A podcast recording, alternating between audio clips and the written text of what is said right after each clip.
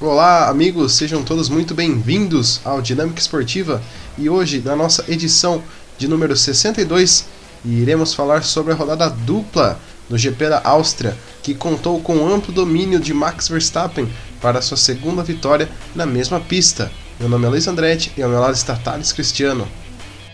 Olá pessoal, mais um, mais um episódio aqui do nosso podcast falando sobre automobilismo. Faz um tempinho que a gente não aparecia, né? Mas resolvemos voltar aqui para comentar sobre a nona etapa do Mundial de Fórmula 1, GP da Áustria, né? Duas corridas seguidas no mesmo autódromo, lá no Red Bull Ring, na Áustria. E as duas corridas teve uma coisa muito em comum, vitória amplamente dominante do Max Verstappen. É, esse domingo, na nona etapa da temporada, ele conseguiu a quinta vitória em nove corridas nessa temporada. É líder mais do que nunca. A Mercedes parece não ter resposta para o que ele vem oferecendo. E a gente viu esse final de semana uma Mercedes que não era capaz nem de defender o segundo lugar, por assim dizer. Né? A gente teve o Hamilton ali largando apenas na quarta posição, se classificou bastante mal, por assim dizer, né? E acabou danificando o carro. Eu lembrei muito do que aconteceu com ele em 2018. Ele quebrou o bico de maneira semelhante enquanto liderava aquela corrida. É, só que na parte. Só que ontem ele acabou danificando o carro na parte traseira, né? Acabou perdendo 30% de downforce, segundo o Toto Wolff. E com isso não foi um fator na corrida, né? Acabou perdendo desempenho, perdeu a segunda posição para o Bottas e a terceira posição para o Lando Norris, que foi a grande surpresa desse final de semana. Né? Quase fez a pole, era para ter sido segundo colocado nessa corrida se não tivesse sido punido por 5 segundos. E a falar a respeito do Max, do Max Verstappen, a gente. É a mesma coisa que a gente vem falando desde 2019 aqui. Né? O Verstappen, para mim, todo esse período ele já é o melhor, o melhor piloto do grid. É amplamente talentoso, frio, erra pouco.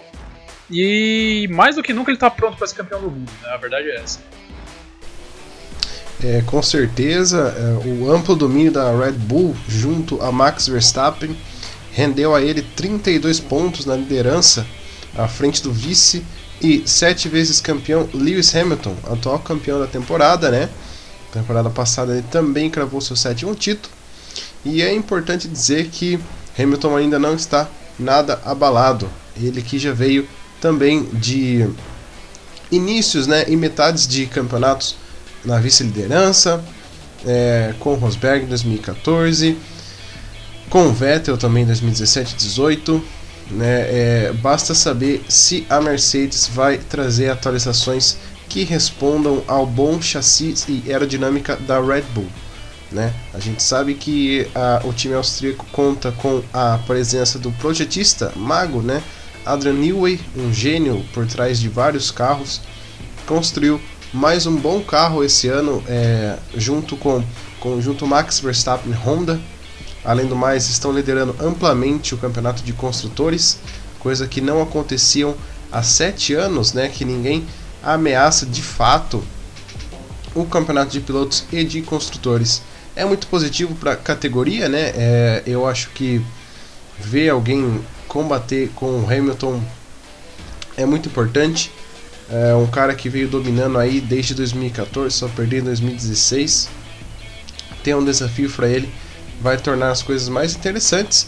E o jovem Max Verstappen que veio para esmagar os recordes, né? Já tem mais de 14 vitórias, mais de 50 pódios, é, tá aí avassalando tudo e apenas 23 anos de idade. Se for campeão, vai ser campeão com 24 anos, batendo um 7 vezes campeão, que é uma coisa que a gente já viu há muito tempo atrás com o Fernando Alonso, na mesma idade, né? E ainda tem muitas etapas pela frente, né? 23 etapas menos 9, não sei fazer conta, mas dá 14, né? Isso, faltam mais 14 corridas, é quase um campeonato, né, gente? Então vamos ver aí se a Mercedes traz alguma atualização. E creio que na minha cabeça ainda está tudo aberto, apesar de estar 32 pontos a favor do holandês Max Verstappen.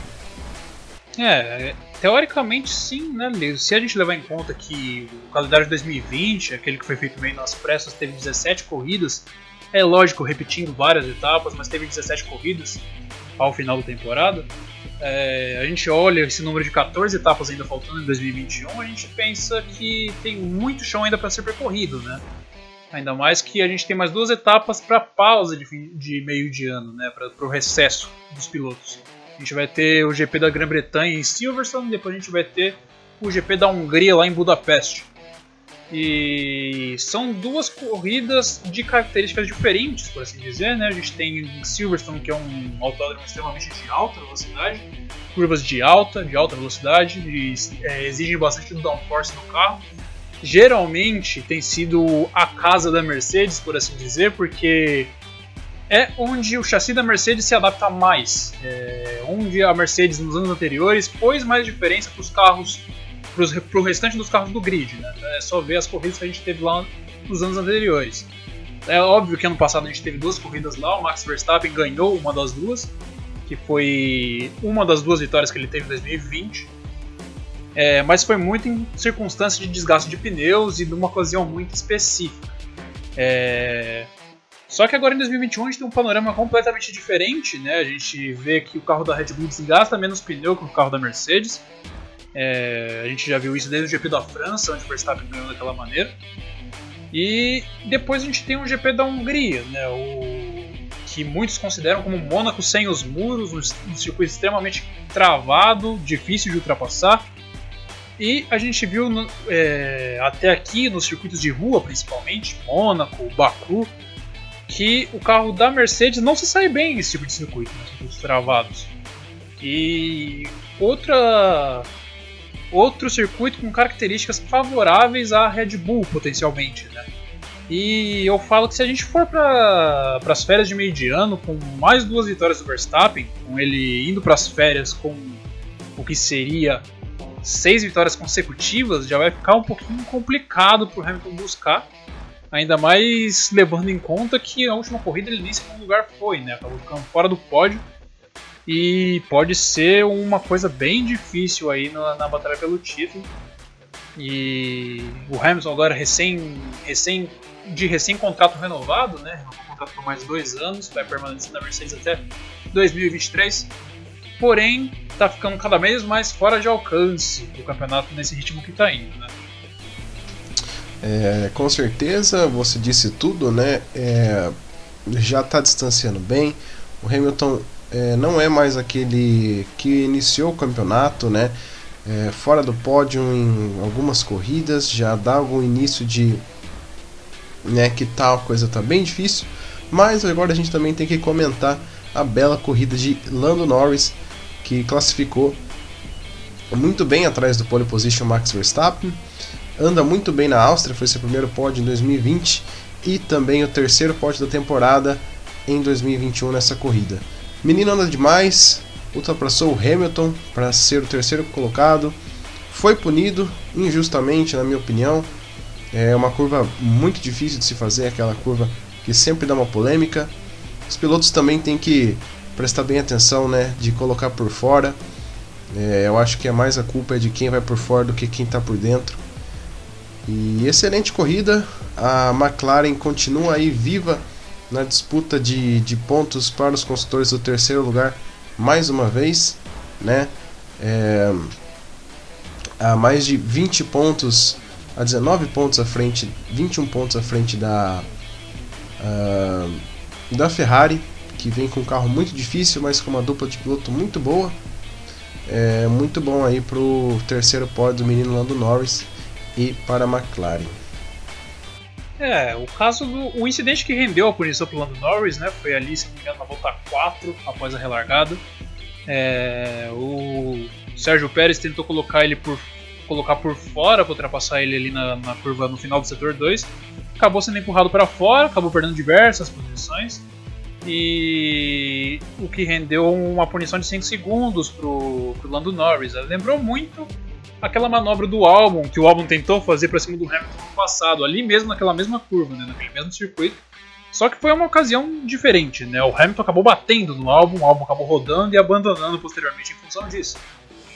É, eu também acho que tipo a direção de prova meio que exagerou nas punições durante essa corrida, né? A gente viu o Lando sendo punido por causa disso, o Pérez sendo punido duas vezes por causa do mesmo motivo, né? É, depois desse incidente, ele caiu pro meio do pelotão, caiu naquela briga de faca que é o pelotão intermediário da Fórmula 1.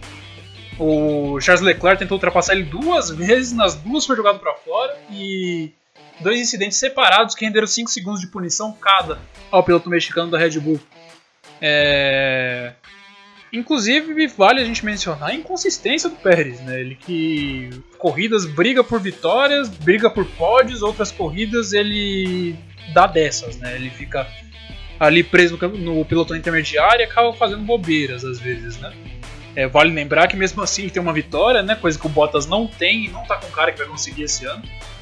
E o Lando, apesar disso, foi capaz de conseguir se recuperar e se não fosse a posição, teria sido segundo lugar, né? Ele que ficou apenas dois segundos e meio, mais ou menos, atrás do Bottas, que foi segundo colocado.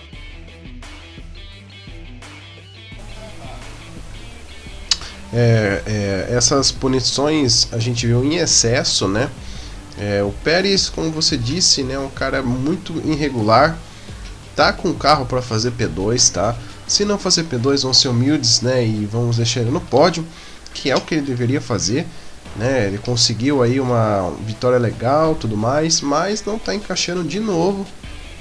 Volta o problema da classificação, volta o, proble o problema de batalhar com o pelotão intermediário que acaba sempre embananando o piloto que tem o melhor carro, ele larga de trás para vir escalando. É uma, a gente sabe que ultrapassagem é uma coisa de risco.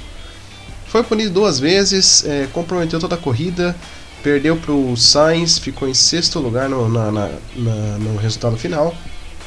E está apenas 3 pontos do Lando Norris de McLaren, que é uma coisa que o Sérgio Pérez tem que aí dar uma olhada.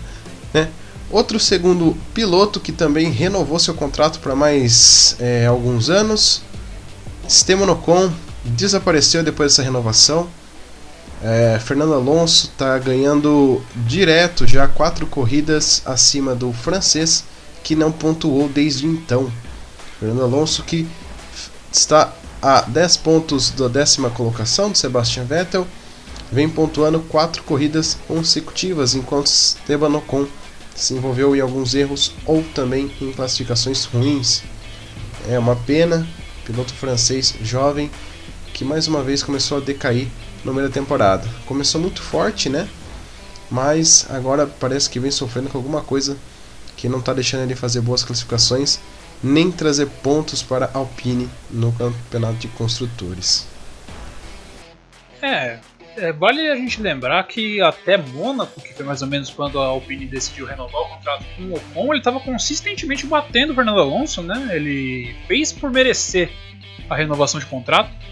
Porém, desde que foi anunciado, a renovação, se não me engano, por dois anos mais, ou um ano mais, não estou lembrado, é, ele parou de performar, né? Ele, é, desde a corrida da França não foi bem, as duas corridas na Áustria tão pouco, e a corrida de ontem ele acabou se envolvendo num incidente lá no final do pelotão, né? Se classificou muito mal, ficou fora no Q1 e acabou ensanguichado pelo Mick Schumacher e pelo Antônio Giovinazzi ali no final do pelotão e abandonando a prova. É, o Ocon, eu enxergo ele como um bom piloto, tá? Mas esse comodismo dele que às vezes deixa um pouquinho a desejar, né? Porque a gente viu isso na época de Force India, que de 17 para 18 ele se acomodou um pouquinho porque sabia que ficava um pouquinho mais. E em 2018 também ele só começou a performar depois soube que ia perder o emprego, por assim dizer. Né? E aparente, aparentemente está acontecendo a mesma coisa, né? A gente sabe que a Alpine não tem um carro para brigar por pontos toda semana. É, a Alpine e a Aston Martin estão ali pau a pau, batalhando no final da tabela de pontos. Brigam geralmente pela nona, pela décima, pela oitava posição, muito mais acima disso. E o Alonso, inclusive, conseguiu um pontinho essa corrida. Uma coisa que partiu o coração de todos os torcedores foi tirar o ponto do Russell, né? Que o, a Williams foi muito bem nessas duas corridas, né? Talvez o circuito do calendário que a Williams ande melhor. Lembrando que ano passado, no GP da Áustria, o Latifi foi 11 colocado. E o Russell, na corrida de semana passada, o GP da Estíria, ele estava em oitavo, brigando com o Fernando Alonso pela sétima posição, se não me falha a memória. Até que um pit stop lento da Williams e depois uma quebra do seu carro acabou tirando ele da prova. E nessa corrida chegou muito perto. Ele passou pelo Q3, pro Q3 pela primeira vez na carreira, né, ficando na nona posição na classificação oficial. É, fez uma largada ruim, caiu um pouquinho para fora dos pontos, depois voltou para a décima posição, onde andou até a antepenúltima volta, quando foi superado pelo Fernando Alonso, né? E terminando na décima primeira posição, é, mais um décimo primeiro lugar para ele, que é o melhor resultado dele como piloto da Williams. Né? Vale lembrar que ele tem um oitavo lugar com a Mercedes quando correu substituindo Lewis Hamilton no passado. Porém, parece que é uma maldição. Né? A Williams segue sem pontuar desde 2019, desde o GP da Alemanha de 2019. E pela primeira vez de desde não lembro quando a Williams conseguiu ir para o Q3, né? Uma, um fato realmente inédito, talvez desde 2018, se falha a memória, ou até talvez antes, porque em 2018, pelo que eu recordo, a dupla Stroll e Ciro acho que não tinha um bom carro pela Williams. Foi Monza e Stroll 2018. Isso, faz, fazem quase três anos então. E o Russell parece que está nessa maldição de não conseguir pontuar com a equipe inglesa, né? Mas, por outro lado, é... os boatos e especulações dele no lugar do Bottas a partir do ano que vem cada vez aumentam mais, né? Vale lembrar que, vamos ser francos, que se ele tivesse uma Mercedes esse ano, talvez ele estaria superando até o próprio Hamilton. É, é, isso é de fato é, a única saída para o Russell. Né? Eu acho que o quarto ano de Williams para ele, para brigar para a décima primeira posição para trás, não é muito negócio. É, é uma pena, é um talento desperdiçado, mas isso depende do Toto Wolff. O que abre um precedente da Silly Season que ainda não está nada confirmado, né? E a gente segue uh, à espera de novas notícias, né? Do que parece que o Hamilton ainda prefere Bottas, né? A mídia prefere o Russell, o Russell prefere a Mercedes, Toto Wolff não diz nada e é isso, né? Ainda vai ter futuramente Gasly, uh, Ocon, quem sabe se ele voltar a andar bem. E eu acho que por esse final de semana foi tudo que a gente viu, né? É, teve isso também. Uma coisa que é importante salientar também é a decadência que o Kimi está passando. Né? É, não só perdendo perdendo terreno para o Giovinazzi, né? Que a gente. Eu acho que é unanimidade entre os fãs de Fórmula 1 que ele é um piloto um tanto quanto mediano. Não é um piloto medíocre como o Mazepin da vida, mas é um piloto meia-boca. A gente pode considerar que não tem nada de brilhante, nunca teve. Tá ali na Alfa Romeo fazendo arroz com feijão, papel que o Ericsson desempenhava antes dele, ele tá fazendo basicamente a mesma coisa. E o Kimi, que sempre entregou muito com o equipamento que ele tinha, desde seus últimos anos de Ferrari, 2019, o primeiro ano dele de Alfa Romeo, ele fez excelentes exibições. Ano passado também algumas corridas, eu lembro que em Portugal ele chegou a andar até em quinto lugar naquela corrida, um carro que não era nada bom. É... Durante essas duas corridas da, da Alfa, ele foi consistentemente batido pelo Giovinazzi, né, tanto nos treinos quanto na corrida. E ontem teve aquele incidente bizarro na última volta com o Vettel, né? Ele passou por cima do Aston Martin do, do alemão como se fosse um verdadeiro trator. É, tirou os dois da corrida, né? E. Eu não me recordo a última vez que o Kimi foi tão criticado por uma manobra igual ele foi dessa vez. E ele. Muita gente diz que já tá fazendo hora extra, né? Um personagem muito carismático, todo mundo gosta do estilo dele. Mas ele realmente ali tá se arrastando, é, não parece que tem vontade, só tá ali pro pelo salário. É um piloto que já tem uma muita idade. É, e eu não tenho muito o que dizer sobre o Kimi, não está fazendo um bom campeonato, está levando tempo do Giovinazzi, que é um piloto que não é nada brilhante. Eu acho que a Alfa Romeo tem que reformular essa dupla de pilotos. É, Giovinazzi não merece essa vaga. A base vem forte aí. E a Alfa Romeo eu espero que revisem aí futuramente essa, essas contratações equivocadas e renovações do Kimi Raikkonen, o que traz apenas prejuízo, né? Uma equipe que vai ficar ali brigando pelo décimo lugar para trás e não vai ter nenhum piloto capaz de fazer uma classificação boa para tentar alguma coisa legal na corrida. Né? A, a renovação do Kimi Raikkonen vai, vai meio que fazer como que o assento não valesse para nada, né? Um cara que andou bem em 2018, ganhou corrida, mas infelizmente eu acho que o tempo do Homem de Gelo acabou e eu acho que mais uma temporada apenas para Giovinazzi. Que não é um piloto nem um pouco brilhante. Eu acho que o Carl Aylot e o Schwartzman eles merecem muito mais do que esses dois pilotos atuais. E também o Mick Schumacher, que já está contratado para a Haas né, do ano que vem. Vai ficar aí, né? Talentos para a equipe que pode ter pontos para uma equipe que não vai pontuar mais uma vez, que é o caso da Haas. Exatamente, e agora que você comentou esse assunto, é bom a gente ressaltar também outro que está no hot seat, que gente fala, que é o Yuki Tsunoda, né? Que foi um piloto que criou-se um hype gigantesco dele a partir da primeira etapa, né? Ele fez uma corrida inicial da temporada lá no Bahrein muito boa. Porém, de lá pra cá ele só vem passando vergonha, né? por assim dizer, né? É, não ganhou do, Gasly, companheiro de equipe dele, nenhuma vez sequer na temporada, seja no qual ou seja na corrida. Na corrida ele ganhou porque o Gasly abandonou lá no Bahrein, né? mas em classificação ele não ganhou nenhuma vez.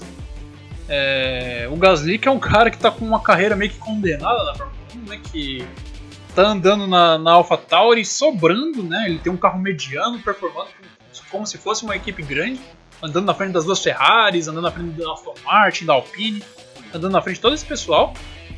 Porém, ele não tem perspectiva de melhora na carreira, por enquanto, pelo menos. Né? Ele lembra muito o Sainz, uns anos atrás.